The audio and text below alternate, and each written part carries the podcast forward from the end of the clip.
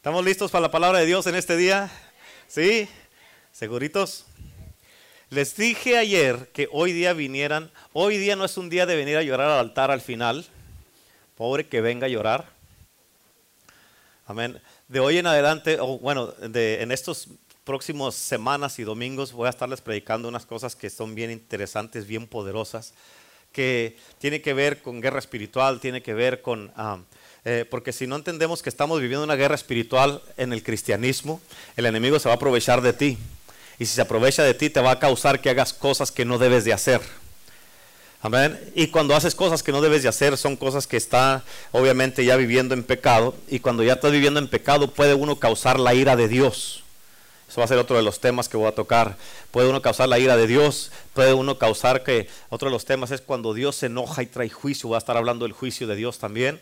Voy a estar hablando de, la venida de Cristo eh, en estas semanas que vienen más adelante. Y como les dije el miércoles, si después de estos cinco o seis domingos no nos salvamos, ya no nos vamos a salvar. ¿Escucharon? ¿Sí? ¿Escucharon eso? Así es que ya depende de ti. ¿Sí? Y hoy día yo le titulé a este mensaje Guerra contra el espíritu de Pitón. Y sí, sí, sí, sí, ya sé que muchos están preguntando, pastor, ¿de qué se trata eso? ¿Qué quiere decir eso? ¿O qué quiere decir eso del espíritu de Pitón? Pérese que llega tarde y quiere la respuesta temprano, pues no, ese así no funciona. Amén. ¿Qué quiere decir esto? Primero, para que me puedas entender, quiero que entiendas que el mundo espiritual es bien real. ¿Escucharon eso? El mundo espiritual es bien real. Están, hay ángeles, está el reino de los cielos, está el mundo invisible, está eh, lo sobrenatural, está el Espíritu de Dios, está la gloria, está todo, todo eso que es en el mundo invisible. Pero por otro lado, también está el mundo demoníaco.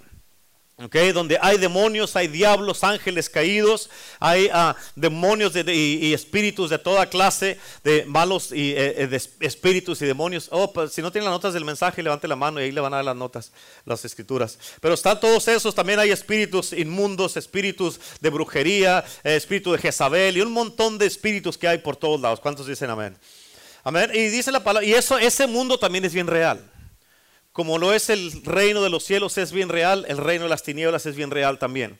Así es que ahí en sus notas, en Hechos capítulo 16, versículo 16, dice, aconteció que mientras íbamos a la oración nos salió al encuentro una muchacha que tenía espíritu de adivinación, la cual daba gran ganancia a sus amos adivinando. ¿Qué hacía esta muchacha? Adivinando, ¿verdad? Escucha, Pablo aquí está tratando con una mujer que está poseída. ¿Ok?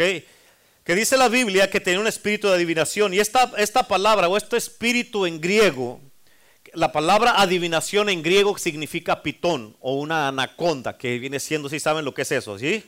¿Ok? Ahora, la serpiente o esta víbora, ni una, ninguna víbora es buena. A ver, la serpiente o esta víbora, obvio, es, es un espíritu maligno. Y en el jardín del Edén se le presentó, se presentó el diablo en forma de serpiente a Adán y a Eva. ¿Cuántos dicen amén? Así es que siempre he usado esa, esa forma de una serpiente. Y, y en el libro Apocalipsis a, habla de la serpiente antigua. Y aquí es la única vez en el libro de Hechos que se le da el nombre, de, se le da el nombre a un espíritu. Las otras veces en este libro no se le da el nombre a ningún espíritu, pero aquí está, en esta instancia, en este punto, se le da el nombre de un espíritu que es maligno. ¿Por qué? Porque tiene unas características que yo creo que Dios nos está advirtiendo a cada uno de nosotros y como iglesia, como cuerpo de Cristo, nos está advirtiendo de esto. Y esto es algo que tanto tú como yo debemos de entender y debemos de saber porque es una lucha, es una guerra que estamos peleando. Y si no tenemos cuidado, el enemigo va a, a destruir completamente a cada uno en particular, a cada uno. Va a empezar a agarrar corte y va a empezar a agarrar y destruir a todos. ¿Por qué? Porque los espíritus nunca mueren. Amén. Los ángeles nunca mueren. El, el, mismo espíritu que consoló a Jesús en el jardín del Edén, eh, perdón, en el jardín de Getsemaní, A ver, Él está vivo, ese mismo Espíritu está vivo y Él puede estar parado, sentado ahí al lado donde estás tú ahorita aquí en el servicio.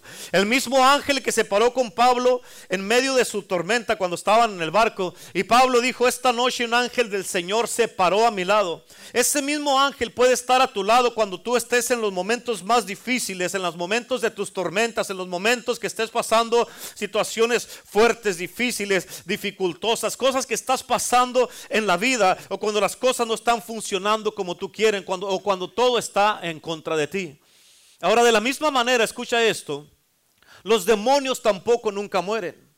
Amén. Ellos se vuelven a reinventar a sí mismos, agarran, a, como le dicen, hay una palabra en inglés que ¿cómo se dice? Ah, extreme makeovers, o sea, se vuelven a rehacer, se vuelven a reinventar otra vez y aparecen en nuevas generaciones los demonios, los espíritus, con nuevos sonidos, con nueva música para atraer la atención de la juventud, de hombres, de mujeres. ¿Para qué? Para desviarlos, ¿para qué? Para poder bien, bien sutilmente agarrarlos y atraparlos y embrujarlos hasta cierto punto para tenerlos cautivos. ¿Están entendiendo? Ahora, pero son los mismos demonios que han estado ahí por muchos tiempos. Son ángeles caídos, así los llama la Biblia. Ahora, Lucifer, Lucifer quiere decir lucero de la mañana. Así lo llama la Biblia en el libro de Isaías. Pero escucha, eh, Lucifer, él estaba dirigiendo la alabanza en el cielo. Él era el ángel protector de la gloria. Él era el ángel de la alabanza. Era hermoso, dice la Biblia. Era perfecto hasta que se encontró iniquidad en él. Amén. Era perfecto hasta que se encontró iniquidad en él. ¿Cuántos dicen amén? Amén. Ahora, y dice la Biblia que ah, Lucifer tuvo cinco pensamientos en su corazón. ¿Dónde los tuvo? ¿Escuchaste? Tuvo cinco pensamientos en su corazón. Por eso la palabra de Dios nos dice en Proverbios, apunta a Proverbios 4:23. Dice la palabra de Dios que sobre toda cosa guardada guardes tu corazón Amén. Lucifer tuvo cinco pensamientos en su corazón que no eran pensamientos buenos. Ahora, mira ahí en, las escrituras, en Isaías 14, versículo 13 y 14, ahí en tus notas, dice, escucha como dice aquí, tú que decías en tu corazón, ¿dónde decía? ¿Escuchaste? Allí en su corazón empezó todo. Allí en su corazón empezaron estos malos ah, pensamientos en Lucifer. Primer pensamiento, Tú que dices en tu corazón, un primer pensamiento, dice, subiré al cielo en lo alto junto a las estrellas de Dios. Tienes que entender esto, mírame acá. Todo cuando, eh, eh, cuando Lucifer tuvo estos pensamientos en su corazón, que no guardó su corazón y que ya se había torcido, una persona así que quiere ah, subir o que, eh, no le importa nada, no le importa a quién va a pisotear, no le importa a quién va a derribar, a quién va a derrumbar, con que estén más arriba de todos, no les va a importar el precio que tenga que pagar y quién tenga que pagar o quién tenga que morir. Y Lucifer, aquí en este punto, el, primer pensamiento es subiré al cielo en lo alto junto a las estrellas de Dios. Segundo pensamiento, levantaré mi trono. Amén. Todo está hablando de levantar aquí otra vez. Tercer pensamiento. Y en el monte del testimonio me sentaré a los lados del norte. Mírame acá. Para subir a un monte tienes que subir, obviamente. Amén. Y luego dice, levantaré, a, eh, me sentaré a los lados del norte. ¿Qué dice la gente cuando se van eh, siguiendo la corrida de que de la, lechuga, de, eh, de la uva y todo eso, que van al, al, norte, que van para arriba, ¿sí o no? todo tiene que ver con ir para arriba. Ahora, el cuarto pensamiento en el versículo 14, subiré sobre las estrellas, sobre las alturas de las nubes, subiré. Y número 5, seré semejante al Altísimo. Estos eran los pensamientos que tenía Lucifer. Subir, subir, subir, subir, subir, subir y ser semejante al Dios Altísimo, al Dios del cielo y de la tierra. Ahora, con esto, cuando esto pasó, hubo una rebelión, hubo una revelación, una, una revolución y una guerra y un tercio de los ángeles decidieron seguir a Lucifer y fueron echados del cielo, fueron expulsados del cielo para siempre. Y desde ese día para adelante ha habido una guerra y una batalla en el planeta Tierra del bien en contra del mal. Ahora escucha esto porque el espíritu de Pitón es un espíritu muy interesante. Un pitón o una anaconda no matan a sus víctimas con mordidas o veneno porque no tienen veneno. Amén. Lo que hacen es que se enredan alrededor de sus víctimas y las aprietan tanto que los empiezan a sofocar. Empiezan a sacar el aire, el aliento, a sacar la vida. Así es como matan a sus víctimas. Ahora escucha, bien importante esto. El aire o el aliento en la Biblia representa y es simbólico al Espíritu Santo. Pon atención porque yo sé que este mensaje Dios me lo dio específicamente para nosotros y todos los que lo vayan a mirar. Pero el enemigo de nuestras vidas lo que está haciendo en estos tiempos, amén, es enredar a la iglesia para sacar el Espíritu Santo de ella. ¿Están entendiendo? Amén. Él quiere que la iglesia se convierta o nos conviertamos en un montón de profesionales que ya sabemos exactamente todo lo que tenemos que hacer con un montón de actividades que no tienen nada que ver con el propósito de Dios para nuestras vidas sobre la iglesia. Y Él quiere que pierdamos la unción del Espíritu Santo. Él quiere que dependamos de nuestro propio poder, nuestro intelecto, nuestra sabiduría humana. Amén. Y que ya no confiemos en el poder sobrenatural de Dios nunca más. Él quiere que enredarnos y sacar la unción del Espíritu Espíritu Santo de nuestras vidas, enredarnos y sacar la alabanza y la adoración. Quiere sacar la unción, amén, de las predicaciones de los pastores de las iglesias. ¿Para qué? Para que nada más estén haciendo un show y entreteniendo a la gente. ¿Estás entendiendo? Por eso Pablo dijo esto en 1 Corintios capítulo 2 versículo 4, dijo, ni mi palabra ni mi predicación fue con palabras persuasivas de humana sabiduría, sino con demostración del Espíritu y de poder. En otras palabras, Pablo está diciendo, yo no vengo a deslumbrarte. No vengo a dejarte con la boca abierta. No vengo a que te quedes like, ah, qué poderoso predica. No, no vengo a hacer eso. Vengo a demostrarte el Espíritu Santo y el poder de Dios. A eso es lo que vino Pablo. Y escucha, porque te voy a decir algo bien importante ahorita. Ahorita estamos en unos tiempos, escúchame, hombres, escúchame, mujeres, matrimonios, ah, mujeres solteras, hombres solteros, escúchenme. Amén, porque ahorita estamos en unos tiempos, amén, y tú tienes que entender esto, tienes que, ahorita, ahorita, en este punto, ahorita en este punto, en este día, tienes que estar bien alerta, hermano, hermana. Mírame acá, por favor, tienes que estar bien alerta porque el enemigo no quiere que te enfoques. Amén. Y ahorita, ¿por qué? Porque ahorita estamos en unos tiempos, en unos momentos donde no puede razonar un demonio fuera de la gente. Amén. En otras palabras, con buenas palabras, con estudio, con teología, con instituto bíblico, con aritmética, homilética. Amén. Sin leer la Biblia, sin oración, sin ayuno y sin Cristo. Y sin Cristo los demonios no van a salir. Amén. No puedes darle consejería a un demonio para que salga de un matrimonio. No le puedes dar consejería a un demonio para que deje a los jóvenes en paz, a los niños en paz. No puedes decirle a un demonio, mira, vamos a platicar. Tienes que dejarlos en paz. Así no salen los demonios. Y escucha, esto no quiere decir que vas a andar buscando demonios por todos lados o los vas a andar persiguiendo, no. Lo que tienes que hacer es andar persiguiendo y buscando la presencia de Dios, buscar la presencia de Dios, su palabra, su Espíritu Santo, regresar a Dios, regresar a la Biblia, a la oración y al ayuno. Amén. Y cuando se, cuando se llegue a presentar un demonio, porque ya tienes el poder dentro de ti, porque ya tienes la palabra dentro de ti, porque ya tienes el Espíritu de Dios dentro de ti, cuando se presente un demonio, lo echas fuera y se acabó. Amén. Por eso dice la Biblia que no luchamos contra carne y sangre.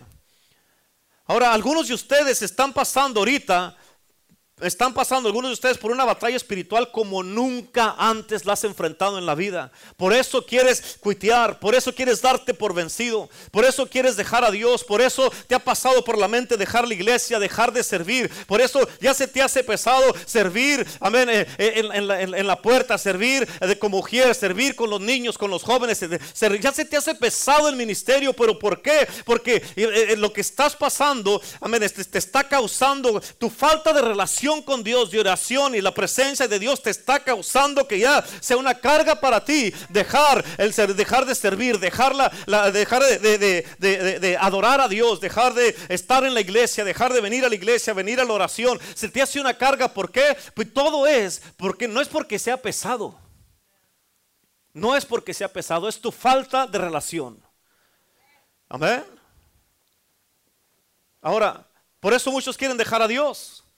Quieren dejar la iglesia. Estás pasando por unas guerras bien difíciles y por eso quieres dejar a Dios, quieres dejar la iglesia, quieres dejar tu casa, quieres dejar a tu esposo, a tu esposa, quieres dejarlo todo y te sientes cansado, te sientes agotado. Claro, porque eso es lo que hace ese espíritu, quieres sofocarte, apretarte tanto y paralizarte y te sientes cansado. ¿Por qué? Porque no te puedes ni mover, no te puedes ni levantar de la cama a veces. ¿Cuántos dicen amén? Por eso tienes que escuchar lo que el Espíritu le está diciendo a la iglesia en estos tiempos.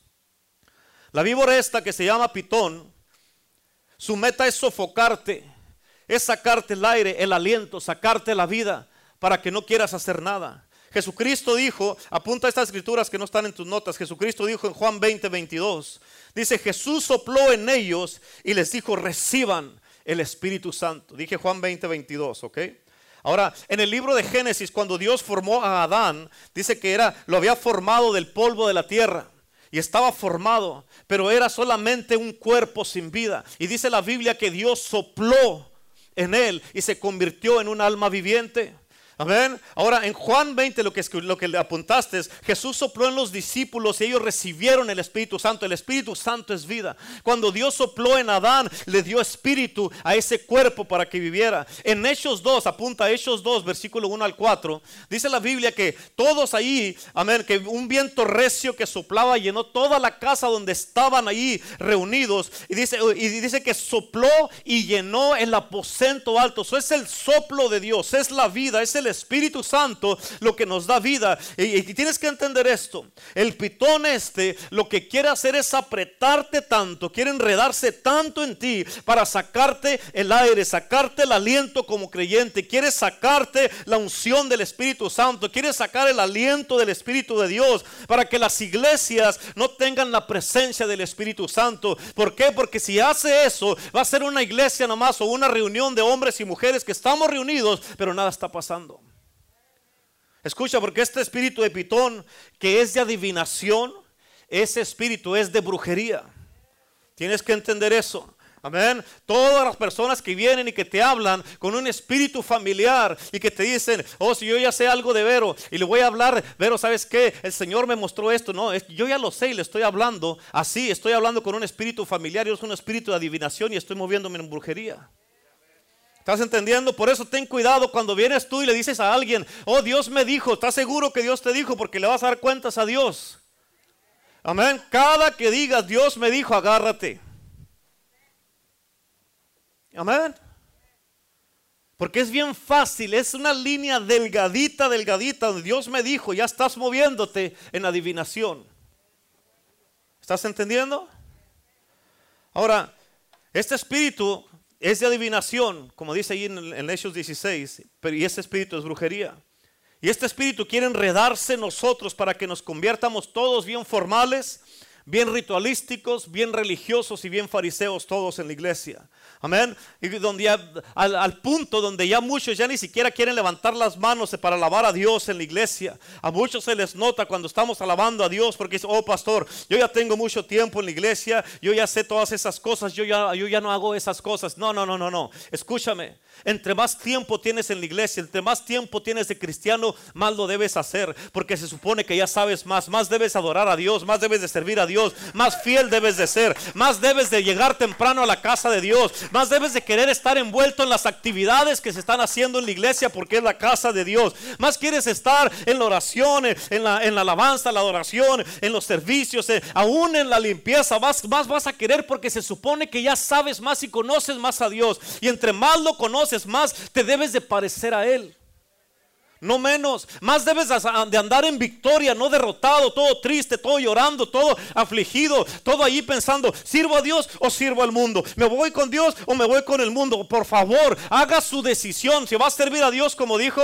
dice, ¿cómo se llama este compa? Elías. Dijo, si van a servir a Dios, sírvanlo. Si no, váyanse con sus baales. Amén. Tienes que hacer la decisión, hermano, hermana.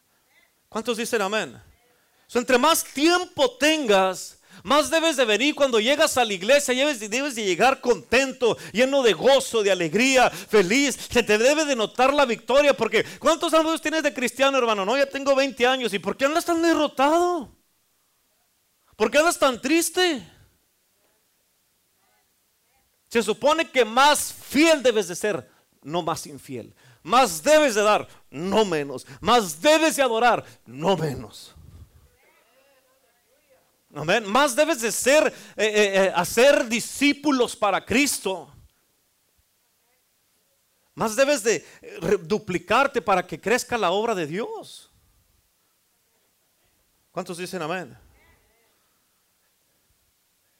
Yo ya no hago eso. Escucha, tienes que entender esto. Es importante. que ya no quieren, muchos ya no quieren ni siquiera levantar las manos. Te escucha esto.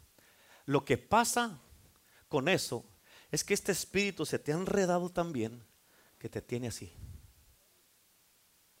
Y tú dices que estoy cansado. No, te tiene enredado el pitón. Amén. Levanten las manos y alaben a Dios. En la silla de enfrente. Adore a Dios, vamos, expresa, tiene que haber expresión. Amén. Y no quieren alabar a Dios, no quieren levantar las manos. Y, y tú dices tú, pones cualquier excusa y no es cierto, pastor. Es un espíritu, ¿cómo que no? Te tiene amarrado, te tiene agarrado y te tiene y no te deja ni siquiera levantar las manos. Amén. Y puedes decir amén todo lo que quieras, pero cuando te digo que levante las manos y no las levantas, estás amarrado, te tiene esa serpiente amarrada.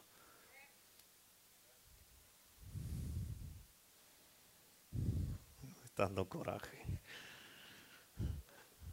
Por eso dice la Biblia que donde está el Espíritu de Dios, ahí hay donde está el Espíritu de Dios, ahí hay libertad, ahí hay vida, hay amor, hay fuego, hay paz, hay gozo, hay victoria, hay salud, hay sanidad, hay salvación. Amén. Está el gozo del Señor y tú tienes que estar avivado con lo que Dios está haciendo en la casa de Dios. Vienes a la iglesia, hermano, hermana, no estás en un funeral por el amor de Dios, debes de gozarte, aplaudir y estar en gozo. Tú, cuando una persona está así, está demostrando, eh, dice Jesucristo dijo estas palabras, dijo, dijo que ah, sobre mi iglesia, eh, las puertas del infierno no van a prevalecer, a prevalecer sobre su iglesia, ¿sí o no?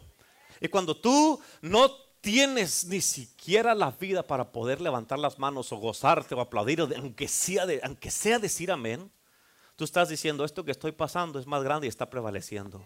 Es más poderoso lo que es que usted no va a estar viviendo lo que yo estoy viviendo. Es que usted no está pasando lo que yo estoy pasando.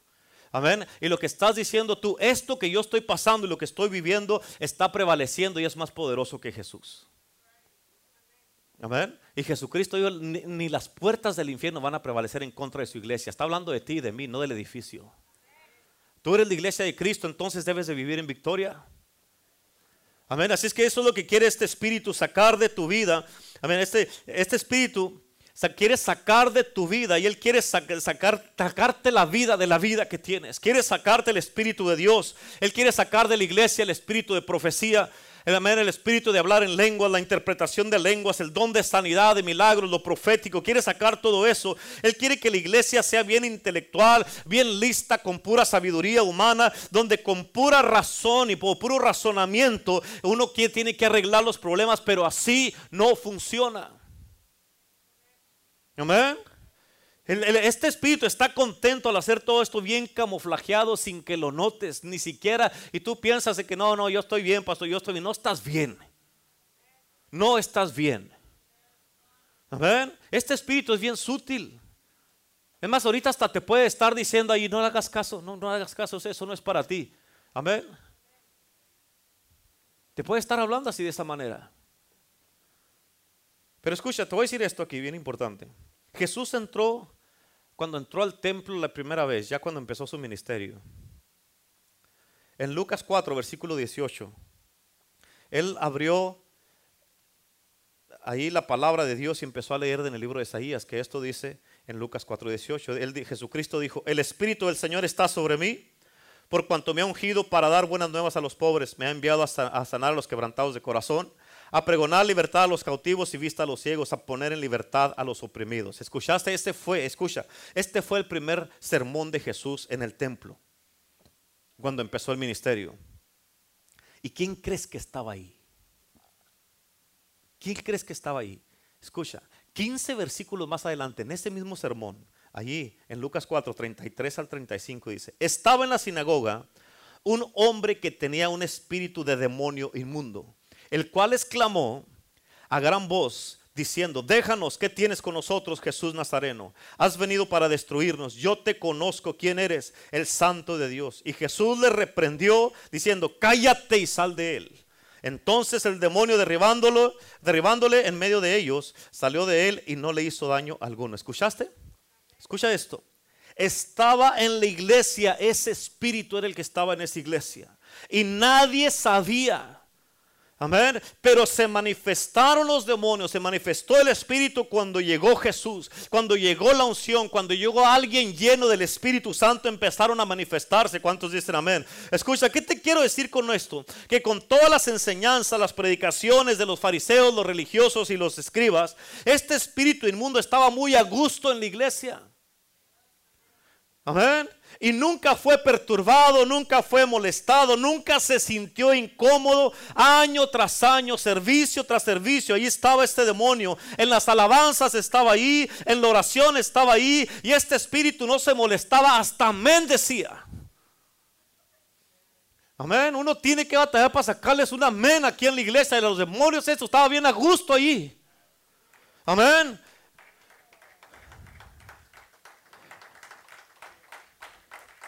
Pero cuando Jesús entró bajo la unción del Espíritu Santo, dice la Biblia que empezaron a gritar, déjanos en paz, que tienes con nosotros.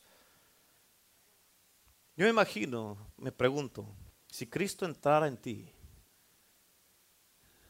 si va a haber gritos. Amén. Míreme acá, no se agache. Amén. Anda haciendo lo que anda haciendo, voltee para acá. Amén. Tiene que estar abierto para la palabra de Dios, aunque no le guste el predicador. No dejar de ser pastor porque a usted no le gusta. Amén. Así es que estaban estos demonios. ¿Qué tienes con nosotros? Déjanos en paz. En otras palabras, ¿sabes qué estaban diciendo los demonios?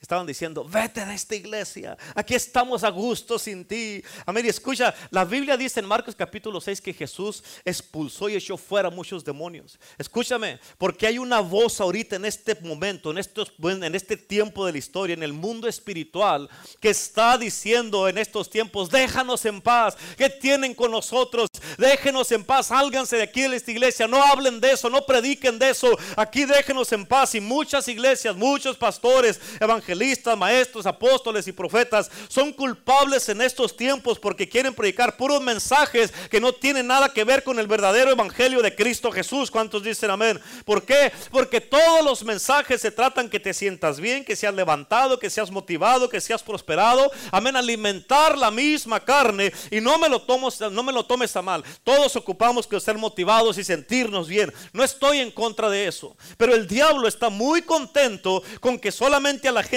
se le enseñe nada más eso y no sepan cómo ponerse la armadura de Dios. Que un hombre no tenga la armadura de Dios, que no tenga el valor, que no tenga las agallas, que no tenga, amén, la autoridad para levantarse él mismo en su propia casa y empezar a pelear. Eso el enemigo está muy contento con eso.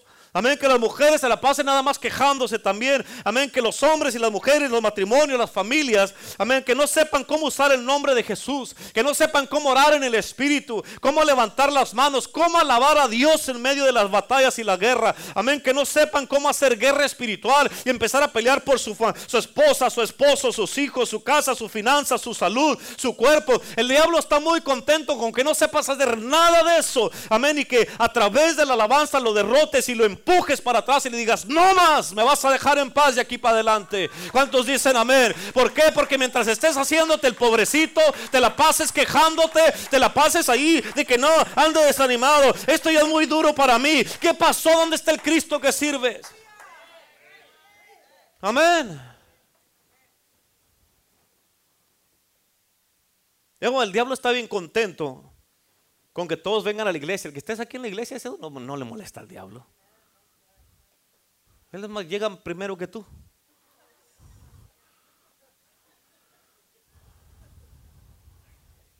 ¿No ven?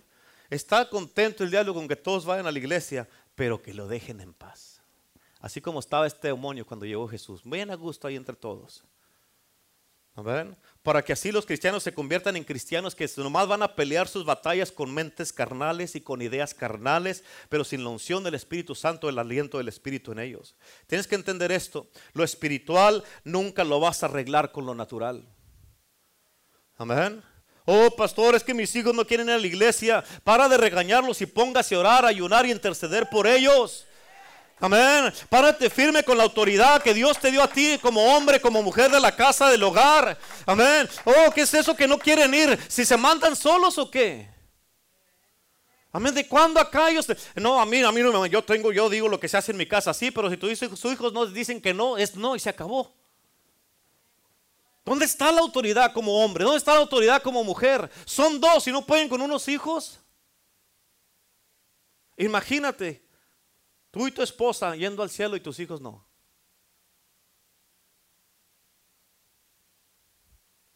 Muchos, oh pastor, yo creo que yo y mi ya mi esposa no quiere nada conmigo, quiero que nos, o mi esposo ya no quiere nada conmigo, yo creo que nos vamos a separar, nos vamos a divorciar. ¿Really?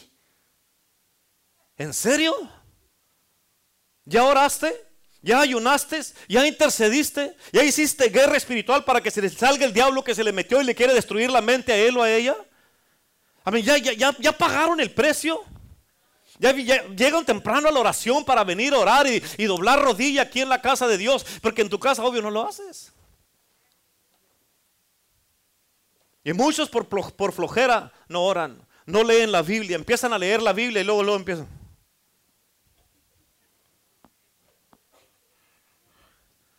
Amén. ¿A cuánto les pasa que empiezan a leer la Biblia y les da sueño? Levante la mano. Están en la iglesia, sea honesto, por favor. Amén. A todos, a todos les pasa. El que no levantó la mano, mentiroso, para también le pasa. Amén. Así es que muchos por flojera no oran, no leen la Biblia, no ayunan. Amén. Hablando del ayuno, el miércoles vamos a volver a ayunar todo, toda la iglesia, convocatoria a todos. Amén. Y cara chango el que no ayune. Amén. Así es que no, no oran, no leen la Biblia, no ayunan, no buscan a Dios, no quieren hacer nada, no quieren luchar por su matrimonio, por sus hijos, no quieren hacer nada, no quieren pelear por su familia, por su casa, por su salud, por su llamado, por su propósito, por su misión en la vida, no más por flojera, pero es porque ese espíritu te tiene bien enredado para que no quieras luchar y no quieras recuperar lo que es tuyo, para que no te levantes y entiendas, tienes que entender que es un espíritu que te está atacando, estás en una guerra espiritual. Amén. Muchos dicen, no, pastor, yo no quiero problemas con el diablo, por eso lo dejo en paz. Yo no quiero ser un fanático, esas cosas no me gustan a mí, pastor. Déjame te digo algo. El enemigo está destruyendo casas, familias, matrimonios, hijos, hombres, mujeres, iglesias, llamados, propósitos, destinos. Amén. Congregaciones enteras. Lo menciones o no, o lo dejes en paz o no. Amén. Y escucha, Él no te va a dejar en paz nomás porque tú lo dejas en paz. ¿Escuchaste lo que dije? El diablo no te va a dejar en paz no va porque tú lo dejas en paz. Oye, va a ser un cristiano acá, a la sorda, a la sorda, ni el diablo se va a dar cuenta. ¿Amén?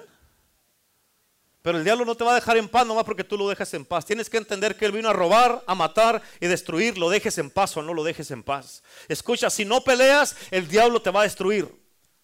¿Amén? Y si peleas, te va a hacer guerra. Amén, te va a hacer guerra, pero tú tienes que, ¿qué actitud tienes cuando te levantas en la mañana? ¿Cómo te levantas en la mañana? ¿Ya te levantas cansado en la mañana? ¿Ya te levantas derrotado en la mañana? ¿Ya te levantas quejándote en la mañana? ¿O, quejándote de la vida? No, esta vida es un batallar todo el tiempo, ya no hay que hacer, puras luchas, puras pruebas. Tú te estás declarando en ese momento, amén, en derrota.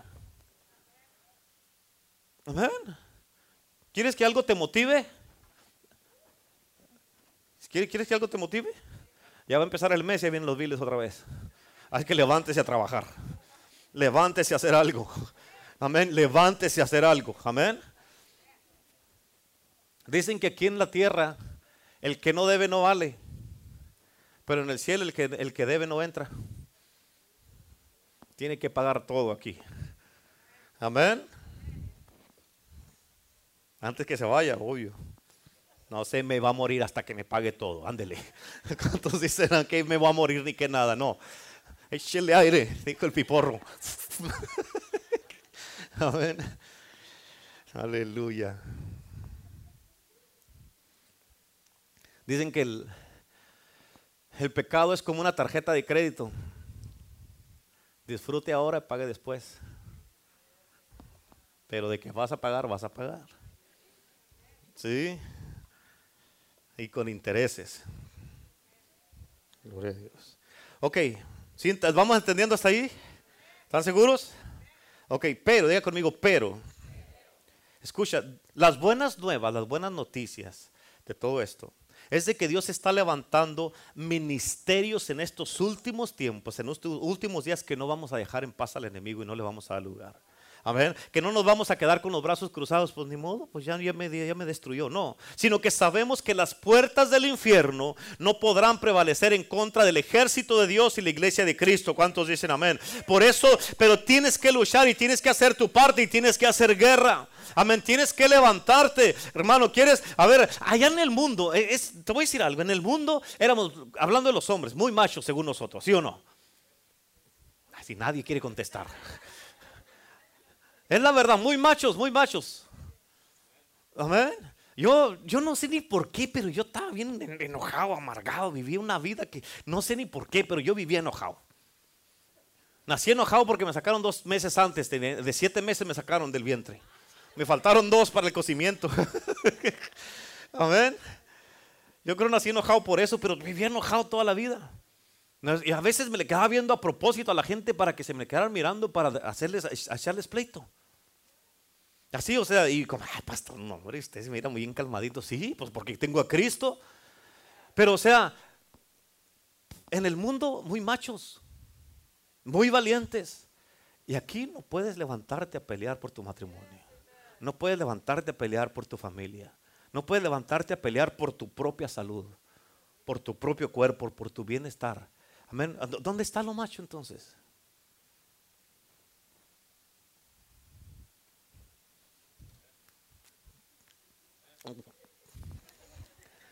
¿Sí?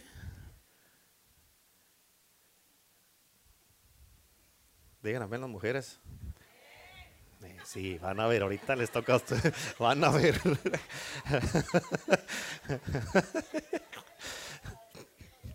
No, parece que las había entrenado. ¿Eh? Así es que Dios está levantando ministerios poderosos en estos últimos tiempos. Ministerios que sabemos que las puertas del infierno no van a poder prevalecer en contra del ejército de Dios y la iglesia de Cristo. Pero tienes que entender, tienes que luchar y tienes que hacer guerra. Y yo creo que hay poder en el nombre de Cristo, iglesia. Hay poder en la sangre de Cristo. Yo creo que todo diablo, todo demonio, amén, y todo poder ah, demoníaco puede ser sacado de tu mente, de tu vida, de tu cuerpo, tu familia, de tu matrimonio, de tus hijos, de tus finanzas, amén, de, tu, de, de todo, todo lo que tengas tú con el poder de la sangre de Jesucristo. Y eso va a pasar para que tú mires la bondad y el poder de Jesucristo, de cómo te ama Jesús. Amén. Regresando a Hechos 16, 16, fíjate cómo dice la palabra de Dios. Aconteció que mientras íbamos a la oración, ¿a dónde iban? Escuchad, mírame acá, ¿a dónde iban? Aquí está Pablo hablando. Aconteció que mientras íbamos a la oración, nos salió al encuentro una muchacha que tenía espíritu de adivinación, la cual daba gran ganancia a sus amos adivinando. Fíjate lo que dice aquí. Mientras iban a la oración, le salió este espíritu de mitón. Escucha. ¿Por qué? Porque este espíritu odia la oración. Porque dice, mientras íbamos, ellos iban a la oración cuando le salió ese espíritu. Amén. Es por eso que hay muchos que el viernes no puede, ¿sabes? Escucha, escucha, escucha, escucha, escucha. es por eso que hay muchos que el viernes no vienen a la oración. Porque mientras haces la decisión de venir a la oración, algo pasa. Algo te sale o es que no va a pasar que salí bien cansado. Claro. Amén. Cuando el, miércoles y el domingo que hay oración antes del servicio, muchos llegan tarde y dicen, no, es que le echan la culpa, es que mis hijos o es que no, no se arreglan temprano y por eso llegué tarde. Of course. Mientras vas a venir a la oración te va a salir eso. Ah, es que no encuentro las llaves del carro. Claro que no las vas a encontrar. Por eso el sábado tiene que empezar el, el, domingo en la mañana, tiene que empezar el sábado en la tarde y tener todo listo. Amén. Amén. Y por eso muchos no vienen a la oración. ¿Por qué? Porque cuando van a venir a la oración, dice, ok, ya me decidí, voy a orar y voy a orar por mi matrimonio en el nombre de Jesús. Y algo te va a salir, te grita, va saliendo a la casa y te grita, ¿para dónde vas? Te grita la esposa, no me grites. Y se agarran y ya, se pelean y pues no voy a orar, a ver, ve tú si quieres. Obvio, ya el enemigo te salió. Mientras vas a la oración, amén, le salió este espíritu porque el, demonio, el, diablo sabe que un cristiano que ora tiene poder.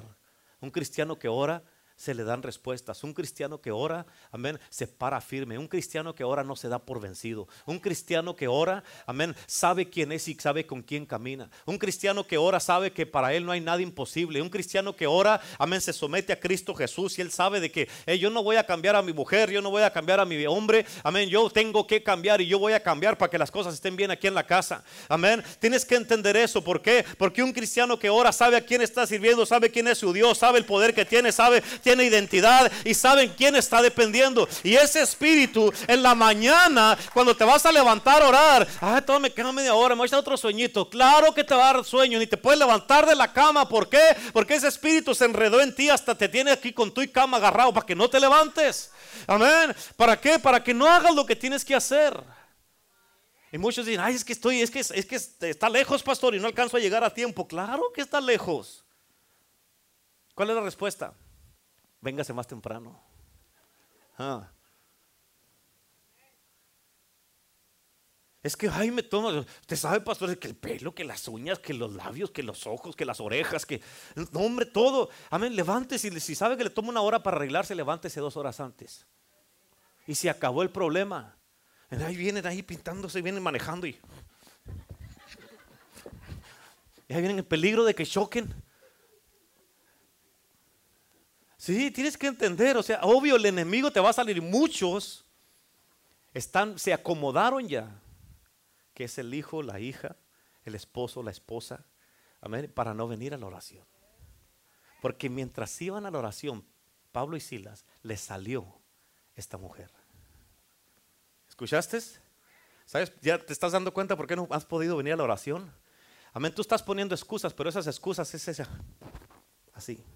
Así te tiene el pitón.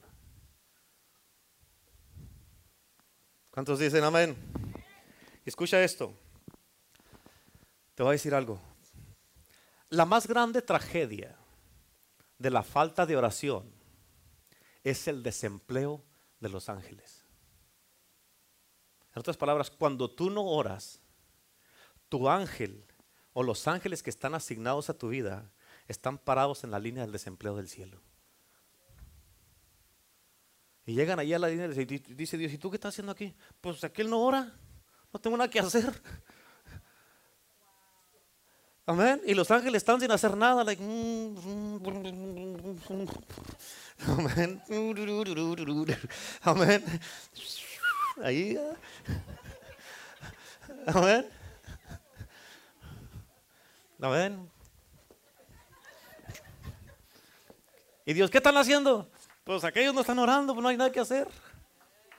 No hay nada que hacer, aquellos no oran.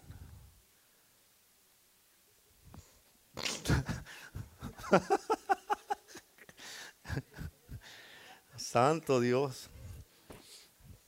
Y por eso, escúchame, tienes que entender que la oración manifiesta la actividad angelical.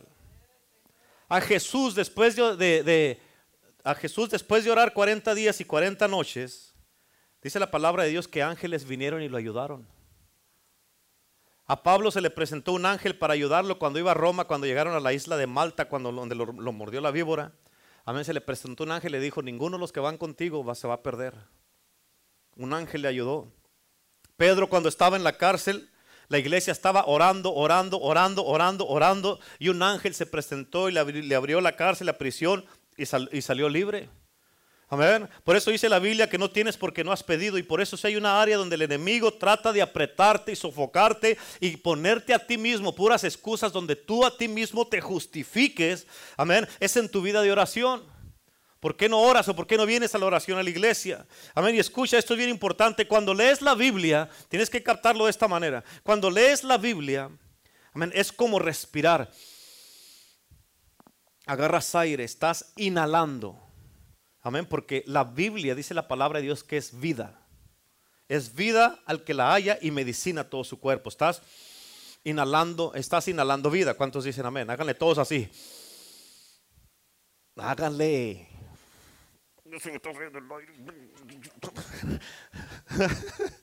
Amén. Estás inhalando cuando lees la Biblia. Ahora, y cuando oras, lo que estás haciendo, estás exhalando el aire que respiraste en la palabra de Dios. Por eso hay muchos que no saben ni cómo orar. ¿Por qué? Porque no, no conocen la Biblia no saben cómo pedir, cómo orar. Por ejemplo, oh Padre, te pido en el nombre de Jesucristo por mi casa, establezco el dominio aquí en este hogar, establezco el dominio en mi casa, aquí yo y mi casa, yo y mi esposa, yo y mis hijos estamos protegidos con la sangre de Cristo y pongo un vallado de ángeles como la cabeza de este hogar y camino alrededor de mi casa, aplico la sangre de Cristo en este momento en mi casa, aplico la sangre de Cristo en mi matrimonio, en mis hijos, en mis finanzas, en mi trabajo, cancelo todo ataque espiritual, todo ataque de las tinieblas, todo lo que se levanta en el nombre de Jesús yo lo cancelo y lo reprendo. Este es un hogar cristiano, es una casa cristiana. Y aquí Jesucristo es el Señor de este hogar. Jesucristo es el Señor de mi casa. Jesucristo está conmigo, está con mi familia, está con mi esposo, con mi esposa, con mis hijos. Jesucristo está aquí en este lugar. Y yo cubro mi cuerpo, cubro mi mente, cubro mi corazón. Echo fuera y expulso toda enfermedad de mi cuerpo. Amén. Y, y, y oras también por la iglesia. Cubro mi iglesia, Señor. Esta iglesia, el poder del Evangelio, que es una casa de oración, una casa de restauración, una casa donde viene la gente y se salva. Ahí es una casa donde viene gente y encuentra llamados, propósitos, destino. Una casa donde viene la gente y es aliviada, tocada, sanada, restaurada. Y empiezas a orar y todo eso lo estás inhalando, eh, exhalando porque ya lo respiraste, lo inhalaste con la palabra de Dios. Amén. Por eso imagínate en qué condición hay, está mucho creyente que no lee la Biblia, que no oran constantemente y muchos son culpables de esto. ¿Quieres saber cómo están? ¿Quién quiere saber? Pues aunque no quiera, ahí le va. Están con, con un asma espiritual. El espíritu de Petón viene y los envuelve, los enreda y los empieza a apretar. Se han enredado de ellos que ya no pueden respirar, no pueden agarrar aire y están así.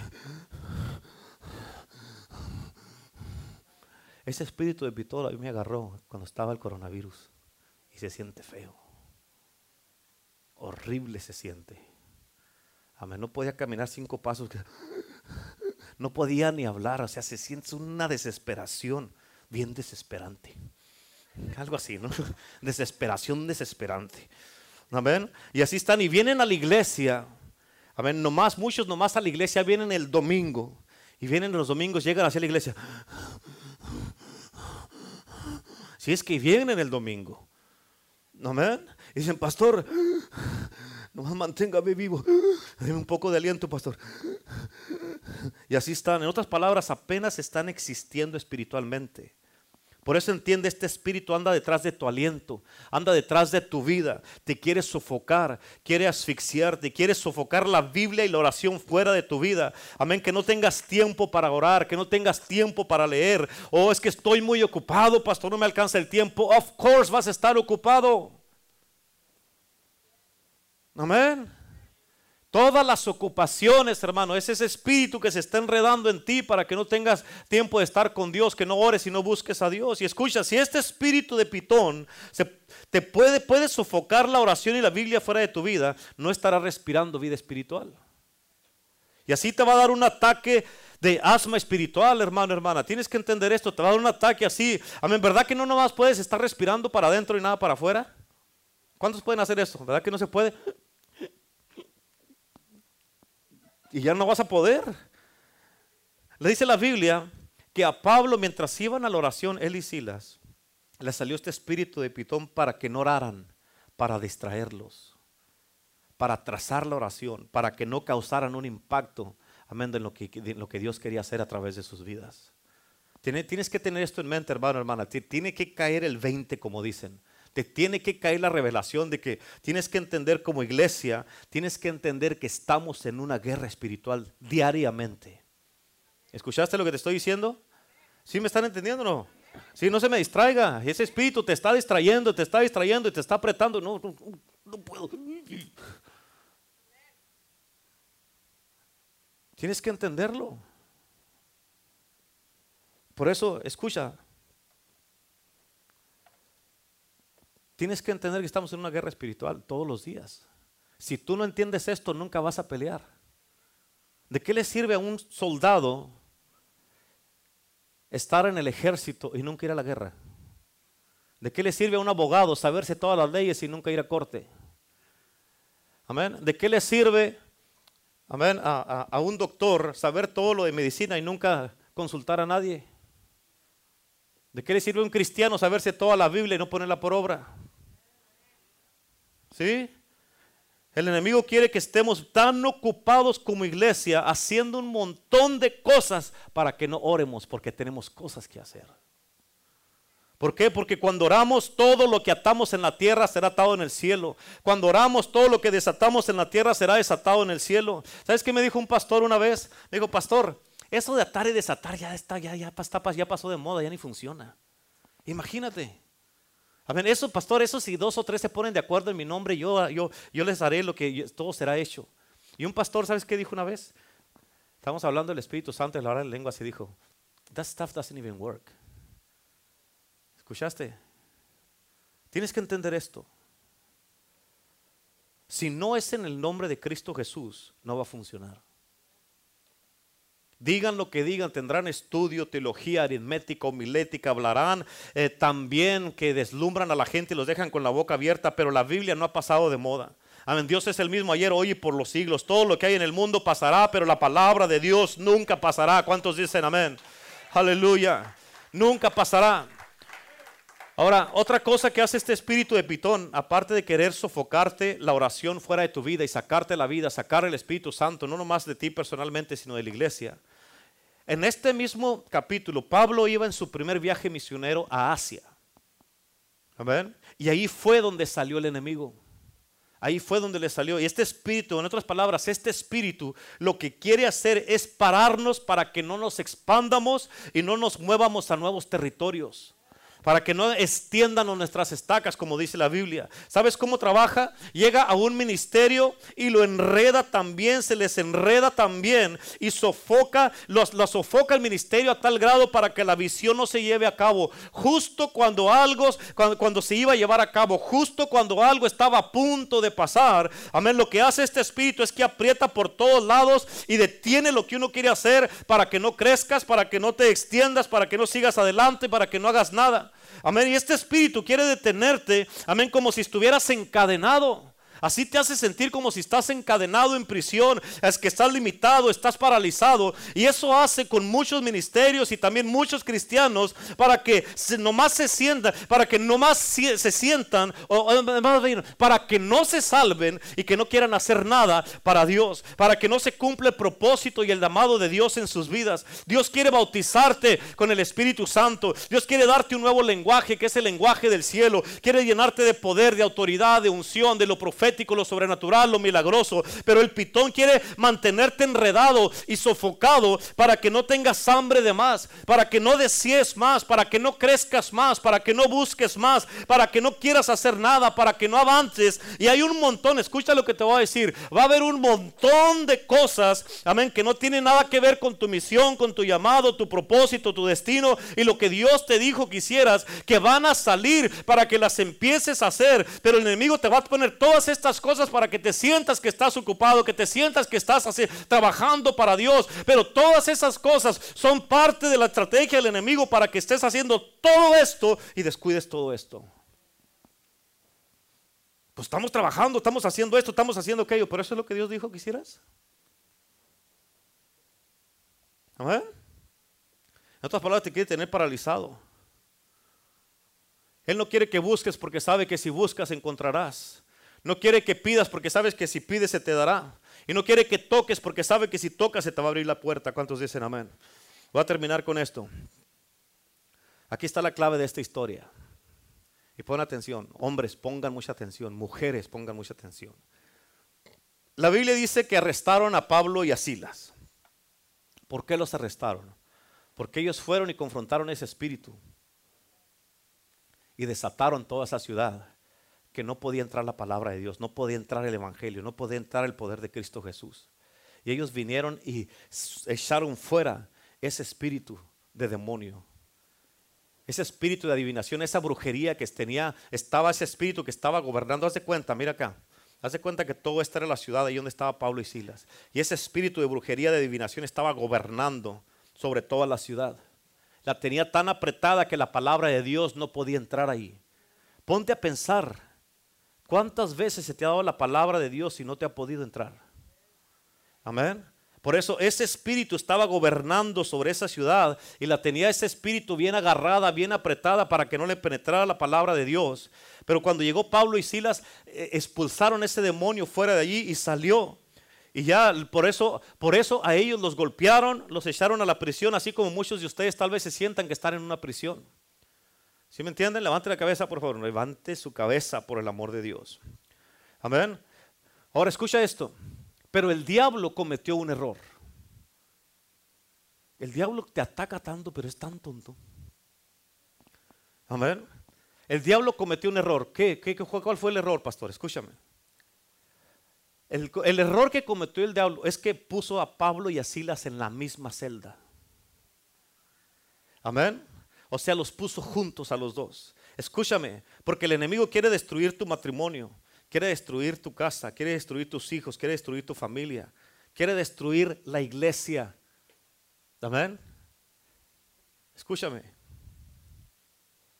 Pero tienes algo a tu favor. Todavía están juntos tú y tu esposa. Todavía están juntos tú y tus hijos. Todavía están juntos tú y tu familia. Todavía estamos juntos como iglesia. Amén. El diablo cometió el error que los puso juntos en la misma celda los dos. ¿Qué quiere decir eso, pastor? Vamos allá a la Biblia. Hechos 16, 25 y 26 dice, pero a medianoche, orando Pablo y Silas cantaban himnos a Dios y los presos los oían. Mírame acá, a medianoche Amén. Los Murrieta cantaban himnos a Dios y sus hijos y los vecinos los oían. A medianoche los González cantaban himnos a Dios. Amén. Orando y, los vecinos y sus hijos los oían. A medianoche los Vizcarra estaban orando. Amén. Y los vecinos los oían. Amén. A medianoche. Amén. A Gustavo y Jessica oraban allí al Señor y los vecinos y sus hijos los oían. Los Torres hacían lo mismo haciendo oración. Amén. Estaba cada para los Martínez, los Ramírez, los Guzmán. Amén. Todos estaban la iglesia, el poder de la evangelio, haciendo vigilia a medianoche, cantando himnos al Señor y los demás, los que estaban alrededor, los oían. Tienes que entender esto, hermano, hermana. ¿Por qué? Porque aquí está hablando algo bien poderoso. En el versículo 26 dice, entonces, ¿cuándo?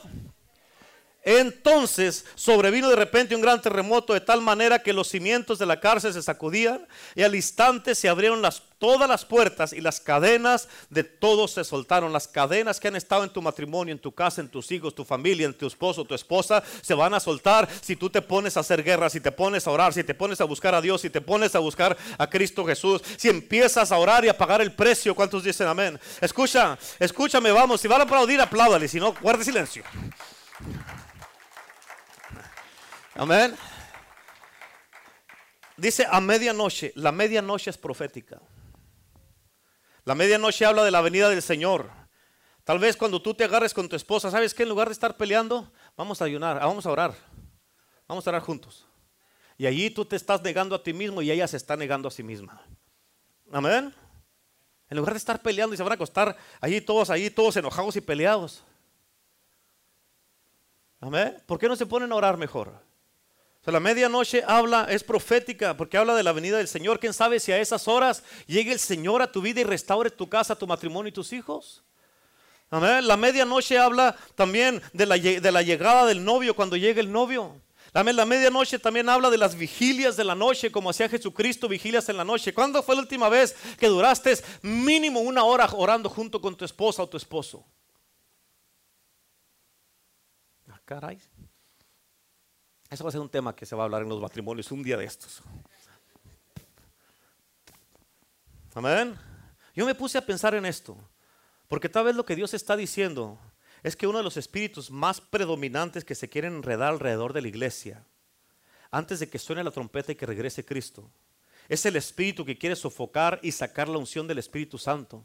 ¿Para qué? Para que la iglesia pierda el espíritu de avivamiento, pierda su pasión, pierda el fuego, que los jóvenes, tus hijos y tus hijas crezcan sin saber nada de Dios y no lo conozcan. O ellos saben mucho de, las redes sociales, saben de, los juegos, de los teléfonos, los, los electrónicos y todo eso. Amén. Y tú mismo le compras esas cosas a tus hijos para que se entretengan. Ellos son las baby city ahora de estos tiempos de tus hijos. Y los tienes ahí para que ellos estén tranquilos, estén en paz y tú puedes estar tranquilo también. Y para que se entretengan con eso, pero tú los estás entreteniendo con cosas que no funcionan y no los van a llevar, a llevar al cielo. Amén. Pero yo te digo una cosa, eso no va a pasar aquí en esta iglesia. Mientras tú estés viniendo aquí a esta iglesia, te vamos a hablar la verdad. Te vamos a decir, a ver, lo que es la verdad. Y si la verdad se te hace muy difícil, la verdad se te hace muy dura y no puedes entender la verdad y no quieres agarrar la verdad, no es que predican muy fuerte ahí, entonces vaya a un lugar, yo le recomiendo un lugar donde pueda ir a que le, hagan cosquillitas en las orejas. Amén. Yo creo en las promesas de Dios y estamos esperando ese derramamiento del Espíritu Santo, ese avivamiento que Dios nos prometió. Amén. Que Dios va a derramar en los últimos días, como dice en el libro de Joel capítulo 2. Amén. Yo creo que Dios nos ha escogido como iglesia para hacer de sus ministerios donde llegará Él. Él va a llegar y se va a manifestar poderosamente. Y por eso, ahorita en estos tiempos, hermano, hermana, los que se vayan de la iglesia no saben lo que están haciendo. ¿Por qué? Porque se van a perder todo lo que Dios ha prometido. Amén. Y si tú estás aquí, aguanta. Aguante, dígale que está a su lado, aguanta. Pero dígale así con, con actitud, dígale, aguanta. Amén. Dígale ahí, tiene que aguantar. Si Dios te ha traído y eres nuevo en la iglesia, aguante. Porque algo bueno viene para la casa de Dios. ¿Cuántos dicen amén? Así es que hoy día, hermano, hermana, hoy día vamos todos juntos a clamar a Dios. ¿Cuántos dicen amén? Vamos todos juntos a echar ese espíritu fuera de este lugar, fuera de tu vida, tu casa, tu matrimonio, ese espíritu, ese espíritu de pitón. Hoy día hay libertad para tu vida en este lugar, en esta casa. Cristo está en este lugar. Él vino a libertar a los cautivos, dice la palabra de Dios. Y hoy día serás libre y nunca más vas a ser sofocado por ese espíritu. Si eres sofocado por ese espíritu y ese espíritu te causa que ya tú te digas, no, es que ya no puedo con, con el ministerio, ya no puedo servir, es que es muy pesado para mí, por el amor de Dios. ¿Muy pesado? ¿En serio?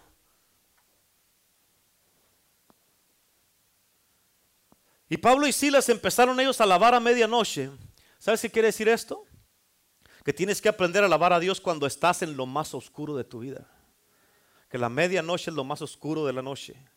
Amén. Así es como se rompen las cadenas. Así es como se rompen esas ataduras. Algunos de ustedes están clamando, están pidiendo, ah, saben que tienen una necesidad, pero no tienes, ah, no es tanto la urgencia en tu propia vida para clamar a Dios y pagar el precio así. Amén. Donde te digas, ¿sabes qué? Esta noche voy a hacer vigilia. Esta noche voy a hacer vigilia. Es más, no, no, no, no más yo, tú y yo vamos a hacer vigilia. Ahí, sí póngase, ponga la autoridad como hombre y dígale, a, ver, venga para acá, venga para acá, mi hijita. ¿Qué vamos a hacer? Usted véngase, póngase aquí conmigo, vamos a orar juntos. A ver, vamos a orar juntos como hombre, como mujer, como marido y mujer, como esposa, y a mí como iglesia, hermanos, hermanas, ahí pueden orar juntos como familia también. Amén. Así es que ahí eh, eh, en lo más oscuro debes de aprender a alabar a Dios y debes de aprender a orar y clamar el nombre de Jesús porque para ahí se va a romper todo lo que no te deja avanzar, todo lo que no te deja cumplir tu llamado, tu propósito, tu destino. Ahí es donde se va a romper todo eso y vas a poder tener libertad. ¿Por qué? Porque a ellos dice la palabra la escritura que se, se les cayeron las cadenas que estaban en las manos. Esas cadenas que te han estado atando y enredando se te van a caer con el poder de Jesucristo. Cuando alabas a Dios, cuando glorificas a Dios, cuando lo oras a Dios, cuando le clamas y levantas tus manos y dices, Señor, yo estoy dependiendo en ti, mi casa depende de ti, mis hijos dependen de ti, mi matrimonio depende de ti, mi trabajo depende de ti, todo en mi vida gira alrededor de la persona de Jesús y no me voy a dar por vencido. ¿Cuántos dicen amén? Así es que ese espíritu de pitón que te ha enredado, amén, hoy día en el nombre de Jesús te va a dejar en paz. Hoy día vamos a alabar a Dios así como Pablo y Silas que estaban a medianoche alabando a Dios. Estaban, escucha, ellos los habían golpeado, los habían latigado, Imagínate, no eran latigazos ahí nomás con un, con un cinto, eran con látigos. Y estaban con heridas abiertas en las espaldas y golpeados y todo eso. Y estaban allá a medianoche amarrados así de la pared. Ahí estaban. Yo tengo un amigo que me ama, que me ama. Todo sangrando y todo eso con un ojo morado. Yo tengo un amigo que. Ahí alabando a Dios. Yo no tengo la que está venido, pero yo vine a alabar a Dios. ¿Cómo puedes alabar a Dios de esa manera? El Señor me dio un mensaje que se llama cuando confundes al enemigo. Amén. El diablo te tiró con lo más fuerte y andas en lo más bajo, pero estás alabando a Dios de todas maneras. Estás glorificando el nombre de Cristo Jesús. Estás dándole a Dios con todo tu corazón. Amén. Y no, eh, y que dice, ya le di un golpe que ya nunca más va a servir a Cristo. Y al siguiente servicio estás en la iglesia.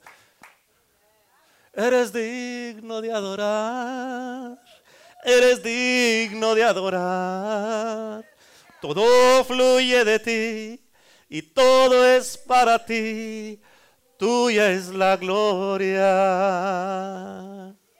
Amén. Está el enemigo, hasta se va a enojar el enemigo y le va a decir a los demonios, les, no, les dije que le pegaran en la otra pierna. Amén. Y está confundido el diablo. ¿Por qué? Porque lo que te aventó te causó venir a la casa de Dios. Y luego vienes y dices, ¿y cuando me tocas con tu Santo Espíritu? Lloro, canto y, ay, ay, tiemblo también. Amén. Amén. Así es que tienes que aprender a alabar y adorar a Dios. Es que hoy día no es un día de venir a llorar. Amén. Vamos a alabar así como Pablo y Silas. Amén. Los que están aquí, que son matrimonios, agárrese allí. Vente, ahora sí, vamos a hacer esto juntos. Amén. Si está tu familia aquí, agárrese la familia y tráigasela aquí, aquí. Si están allá con los jóvenes, déjenlos en paz. Amén. Amén. Amén, así que va a agarrar a su, esposa o a su esposo y decir, vente, ahora sí, vamos para allá. Y si no estás casado o casada, aquí, aquí está su familia en Cristo. Dígale, vamos todos juntos a alabar a Cristo Jesús en este altar. Así es que, ¿cuántos, ¿cuántos quieren ser libres? ¿Cuántos quieren en el día de hoy? ¿Cuántos en este día quieren así? ¿sí, ¿Cuántos miraron esa película, esa serie que era del hombre verde del Hulk? ¿Se acuerdan de esa? Sí, como pues, así fuerte como el pastor se ponía. Amén. Y rompía todas las cadenas que estaba, que venían sobre él. Amén. Y todo lo rompía. Amén. Así es que de esa manera hoy día vamos a ser libres todos. Vamos a romper toda cadena, todo lo que el enemigo con lo que nos ha enredado. Hoy día hay libertad en este lugar. Va a haber liberación para ti. Así es que no te vengas y ah, no, agárresla, agárrela o agárrelo. Amén. Y, y tráigase, véngaselo para acá. Y no se me vaya al baño. Híjole. Amén. Gloria a Dios. Así es que véngase, agárrese, agárrese ahí a su esposo, a su esposa, un hermano, una hermana. Amén. Y vénganse, vénganse para acá. Dígale, ándale, ándale, levántate, levántate.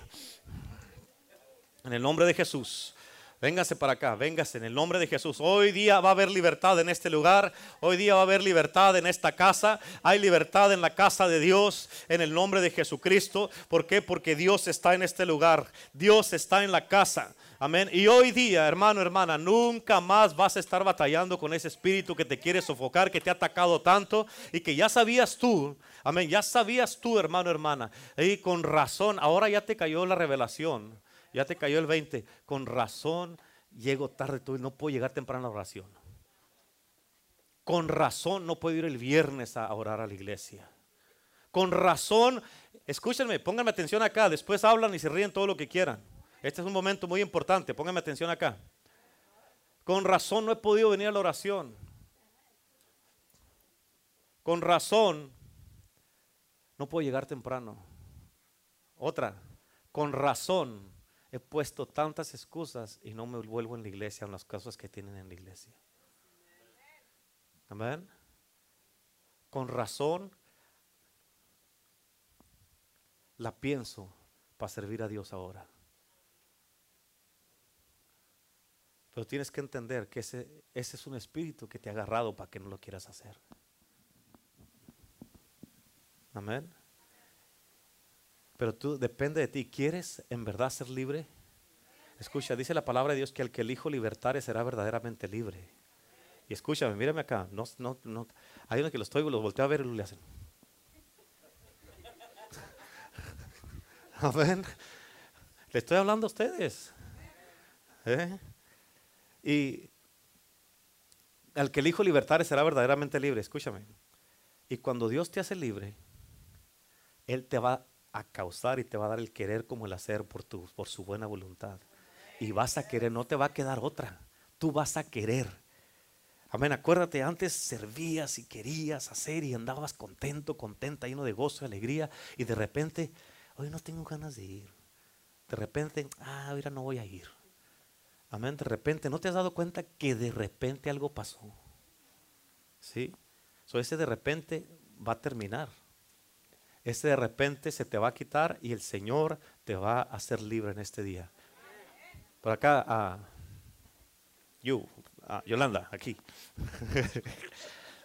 Agarra tú, eres a Pablo y Silas. Amén. Aleluya, ahora sí va a haber vigilias toda la noche, pero vigilias, vigilias, ok, vigilias. Amén. Así es que estamos listos. Vente para acá tú también, Silas. Por si las moscas, vente para acá. Amén. Amén. ¿Estamos listos? Yo soy Pablo y tú Silas. Gloria a Dios. ¿Estamos listos? Sí, vamos a orar. Y hoy día es un día, escúcheme, hoy día es un día de libertad y liberación. Hoy día vas a ser libre, vas a salir libre de este lugar. Amén. Y como hombre, mujer, digamos, especialmente los parejas, hay, como digamos, ustedes tres que están ahí, pueden orar una por otra. Oren por sí mismos, oren uno por otra. Como pareja, como pareja, oren uno por el otro.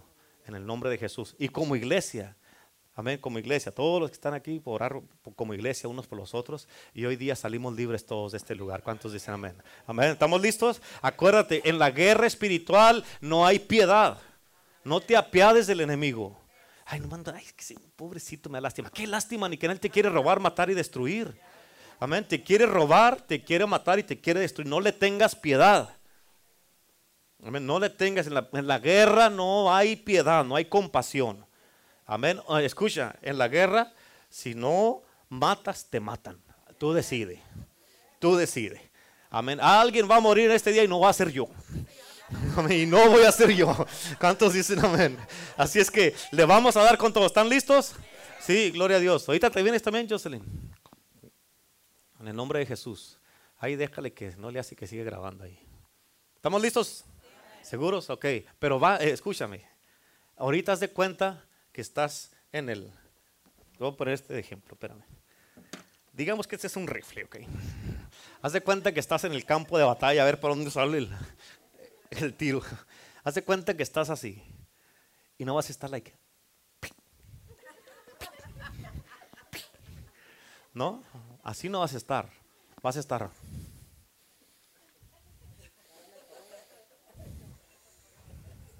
Y si el enemigo, como algunos de ustedes, está riendo, con más razón. Con más razón. Te está riendo, ya te burlaste mucho de mí. Mendigo. Ahora sí se te va a acabar el corrido. Amén. Es es cierto. Amén. Tienes que decir, mendigo, ya me cansaste ahora sí. Falto de gracia. ¿Sí, saben lo que dice falto de gracia? Sí, que a ver. Ah, bueno. bueno, ahora sí, así le vamos a decir. Mendigo y como dijo Guadalupe. Amén. Así le vamos a hacer al enemigo. Amén. Tienes que ponerte ahorita como hombre y como mujer, o sea, van a, van a, van a hacer guerra. No van a ir, tú pelea, mijo, tú pelea. Tú, tú, tú, tú dile, tú dile. Ay, ay. Y tú, hombre, no te vas a hacer así, tú, tú, tú, tú. Ni como iglesia se escondan atrás. Hay que la hermana ore por mí, no ore por ustedes. Si no peleas, te matan. Ahí depende de ti. Así es que, amén. Así es que yo no voy a morir. Amén. Yo voy a guerrear y ella va a guerrear. ¿Sí? Los dos vamos a guerrear. Amén. Así es que, ¿listos? En el nombre de Jesús.